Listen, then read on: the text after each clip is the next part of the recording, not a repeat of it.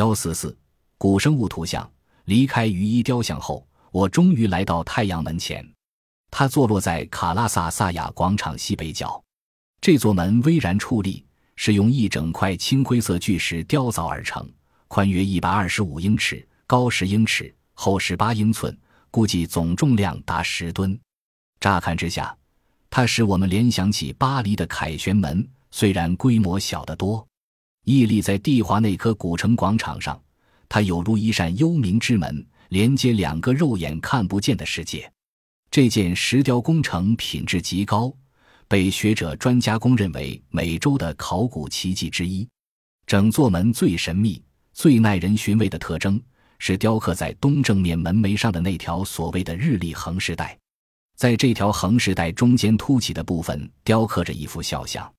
一般学者认为，像中人物就是维拉科查，但在这儿，维拉科查却被描绘成一位脾气暴躁。随时召唤天火惩罚人类的神王，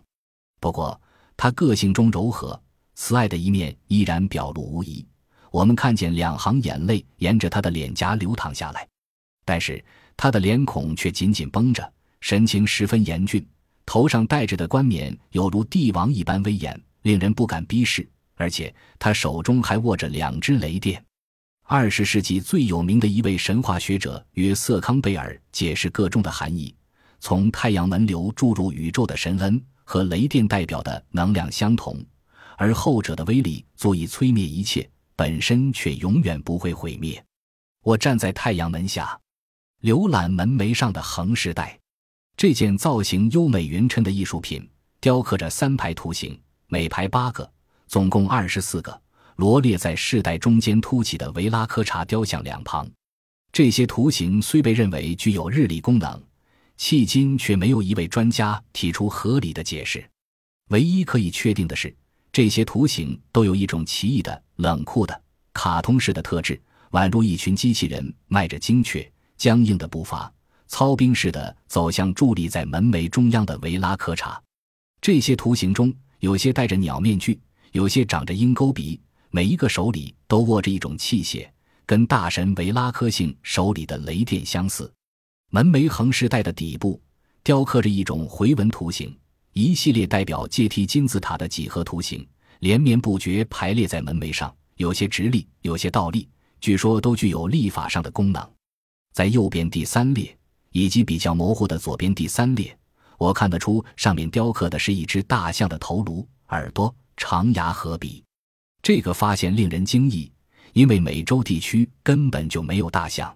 不过。我后来找到的证据却显示，在史前时代，美洲确实曾经有过大象，一种学名为居维象亚科的哺乳动物，曾经出现在南美洲，尤其是在安第斯山脉南端，直到公元前一万年左右才突然灭绝。这种长鼻类动物类似今天的大象，具有长牙和长鼻，模样酷似蒂华那颗古城太阳门上雕刻的像。我走前几步。仔细观察这几只大象，每一只象都由两只面对面的雾鹰的头部组合而成。头顶的冠毛代表大象的耳朵，脖子上半截代表象牙。以这种方式创造出来的动物，在我眼中仍旧是一头大象，因为我知道蒂华那颗古城的雕刻家惯于使用的一种独特的、精妙的视觉技巧，就是用一种物体代表另一种物体，以达到象征上的效果。因此，你在一座人物雕像脸孔上看到的耳朵，有可能是鸟的翅膀构成的；同样的，一顶精心雕琢的皇冠，可能由好几颗鱼头和雾鹰头交织而成。雕刻家也可能用鸟的脖子和头颅象征人物的眉毛，用一只动物的头部代表一只拖鞋的前端，诸如此类，不一而足。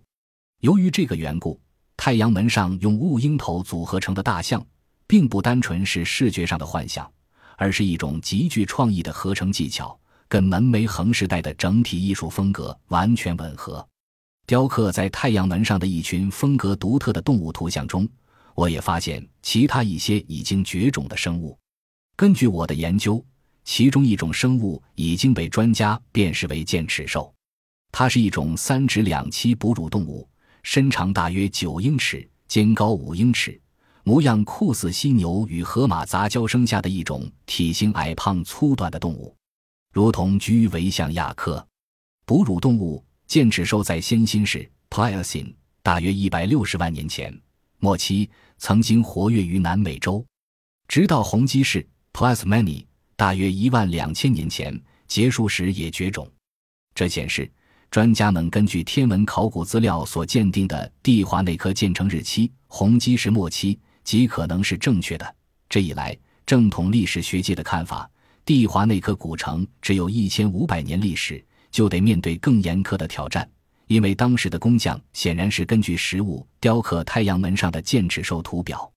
值得一提的是，雕刻在太阳门横饰带上的剑齿兽头像不下四十六只多。这个丑怪动物的图像。并不仅仅出现在太阳门，相反，在蒂华那颗古城出土的陶器碎片上，随处可见它的身影。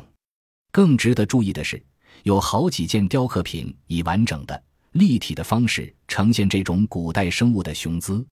此外，在蒂华那颗发现的古生物图形还包括一种已经灭绝的在昼间活动的四足兽，以及一种学名为后弓兽、体型略大于现今的马匹。足部有明显三指的古代哺乳动物，这些图像显示，蒂华那颗古城有资格被称为一本记录古代珍禽异兽的图画书。这些动物虽然已经绝种，就像传说中的巨鸟杜杜那样，却永远保藏在石头艺术中。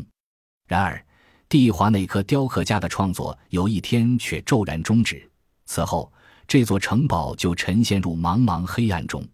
这个悲惨的日子也记录在石头上。人类的旷世艺术杰作——太阳门，毕竟没有全部完成。门楣横饰带上未完成的图像显示，有一天灾祸突然降临，迫使正在为作品做最后润饰的雕刻家匆匆抛下凿子，逃之夭夭。正如波士南斯基教授所说的。本集播放完毕，感谢您的收听，喜欢请订阅加关注，主页有更多精彩内容。